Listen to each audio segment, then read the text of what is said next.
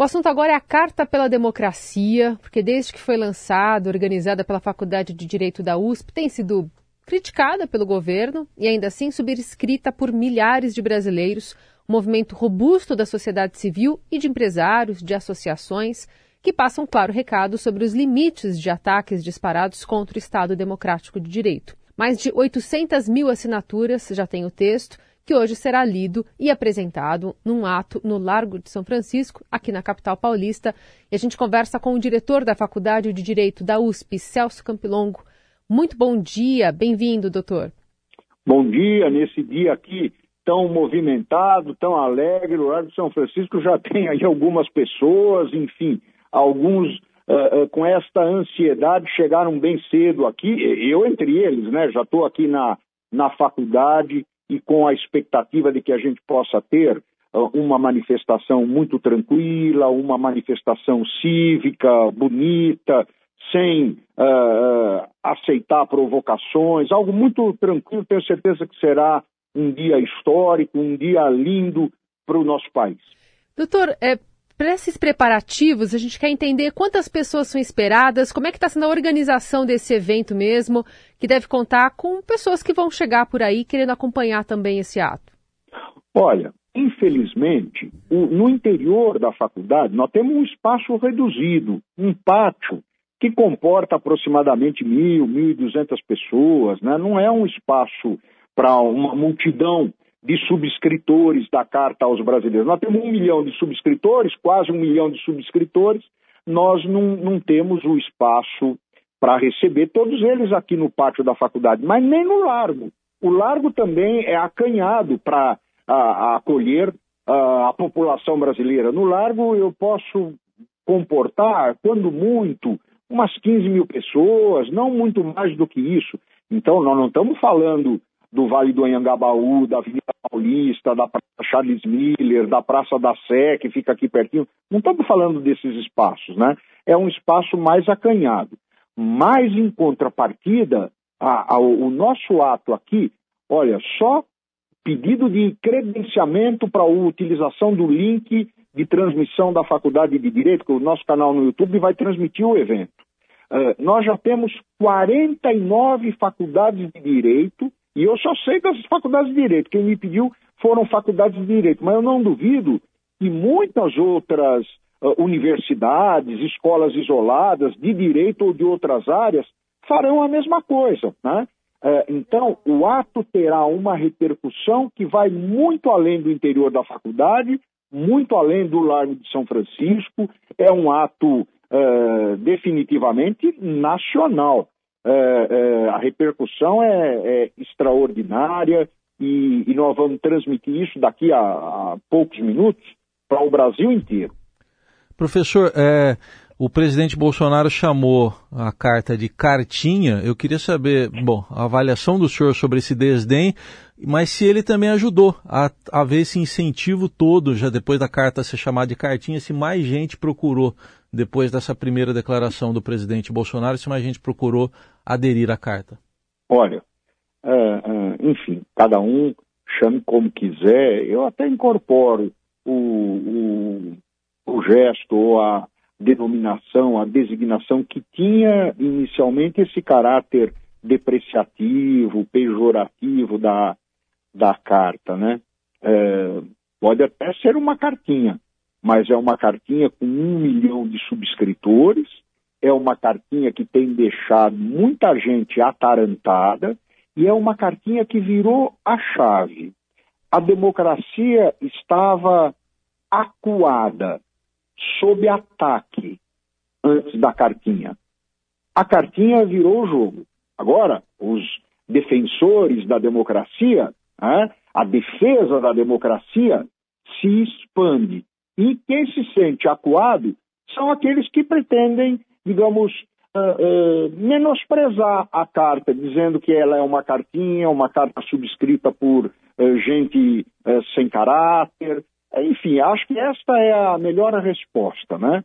De uma situação de recuo e de intimidação da democracia, a cartinha nos ajudou a assumir um protagonismo, inclusive junto à mídia Antes se falava muito mais das denúncias supostamente contra as urnas, contra os tribunais, contra o sistema eleitoral. Hoje, o que eh, chama a atenção e o ato que nós vamos fazer daqui a pouco aqui no Lago de São Francisco, com essa repercussão nacional, é o maior exemplo disto. Hoje se fala, quem partiu, digamos, para a notoriedade foi a defesa da democracia, a defesa dos tribunais, das urnas eletrônicas, enfim. A, a, cartinha virou o jogo. Pode ser uma cartinha, mas que teve esse efeito, teve. E tem muita gente preocupada e incomodada com a cartinha. Atingiu o seu objetivo. Pode ser cartinha, mas teve um efeito devastador, fulminante em defesa da democracia. Doutor, é, muitos que a criticam fazem uma associação é, direta com é, a esquerda ou um ou outro candidato, por exemplo, ex-presidente Lula. E a gente teve a subscrição de quase todos os presidenciáveis, né? Eu não sei se essa lista atualizada que eu tenho aqui, apenas Roberto Jefferson, Vera Lúcia e Pablo Marçal, além do presidente Bolsonaro, não assinaram. É, ao mesmo tempo, tem diversas matrizes, né, que representam a política brasileira que subscreveram também esse manifesto. Queria que você falasse um pouquinho dessa pluralidade, né, e para quem tem essa visão um pouco é, puxando para um lado para, é, de alguma forma, minimizar também o poder desse, dessa manifestação da sociedade civil? Olha, eu, eu acho que aí está o grande segredo, né? Então, alguns vão dizer que esta é uma carta esquerdista, só quem não leu, não é? ou só quem considere uh, que nós temos no Brasil um milhão de banqueiros, um milhão de industriais, um milhão de empresários empenhados em defender a democracia, como carta esquerdista. Uh, uh, é uma carta que faz a defesa das instituições democráticas, que faz a defesa da ordem constitucional brasileira.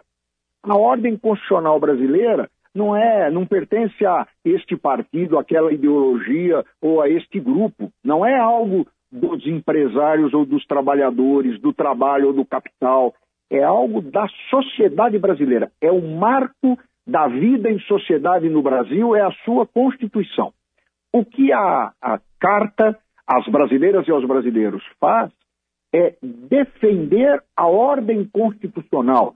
Isso não tem nada a ver com este partido ou com aquele, com a esquerda ou com a direita. Tem a ver com a defesa da ordem constitucional.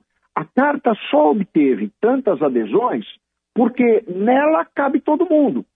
Deliberadamente, ela se valeu de uma linguagem capaz de abarcar a pluralidade da sociedade brasileira. Então, nós temos ali do banqueiro ao MST, nós temos ali do empresário à União Estadual dos Estudantes e à União Nacional dos Estudantes, a UNE. Nós temos desde ah, algumas entidades vinculadas ao agronegócio, ao sistema financeiro, até as grandes centrais sindicais do Brasil. Isto não é esquerda, né? isto não é direita, isto é a sociedade civil brasileira como um todo. É isso que incomoda. Professor, e como é que o senhor vê a, a, a essa altura né, que nós estamos, ano de 2022, ter que falar o óbvio. É, a gente parece que está aí com os riscos de retrocesso que nos obrigam a falar o óbvio. Senhor esperava ter que falar o óbvio a essa altura da vida?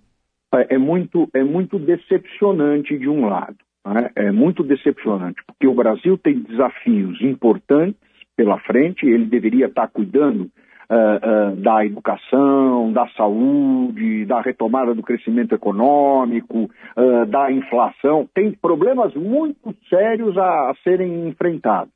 E não é que seja perder tempo defender a democracia, mas, digamos, nós poderíamos estar avançando em outros campos e estamos tendo que fazer isto que significa, digamos, uma perda de oportunidade. Né? Ao invés de estarmos atacando os nossos graves problemas, estamos tendo que atacar uma coisa que não, é, não deixa de ser um grave problema, mas que não deveria ser a prioridade depois de 45 anos da leitura da Carta aos Brasileiros em 1977, ou desde a Constituição de 1988, nós não deveríamos perder tempo em defender a democracia. A democracia devia estar mais do que incorporada, estabilizada uh, no espírito nacional. Mas grupos que são minoritários, mas são barulhentos, têm insistido nestas teses de cariz autoritário. Uh, e isso está fazendo com que a sociedade brasileira,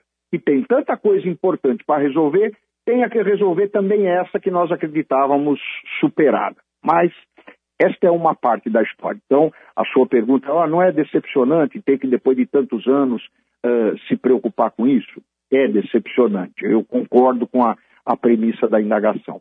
Mas, de outro lado, uh, paradoxalmente, o tipo de resposta tão entusiástica, tão comovente da sociedade brasileira é também um sinal de conforto, é um sinal de esperança, de confiança de que o futuro do Brasil será um futuro democrático. Muito bem, a gente agradece a participação né, nesta quinta-feira aqui com o diretor da Faculdade de Direito da USP, Celso Campilongo, para esse ato que deve começar logo mais no Largo de São Francisco, numa, numa leitura da Carta pela Democracia, um recado da sociedade civil nesse ano eleitoral. Doutor, muito obrigada pela participação hoje aqui com a gente. Eu é que agradeço. Muito obrigado a vocês, viu?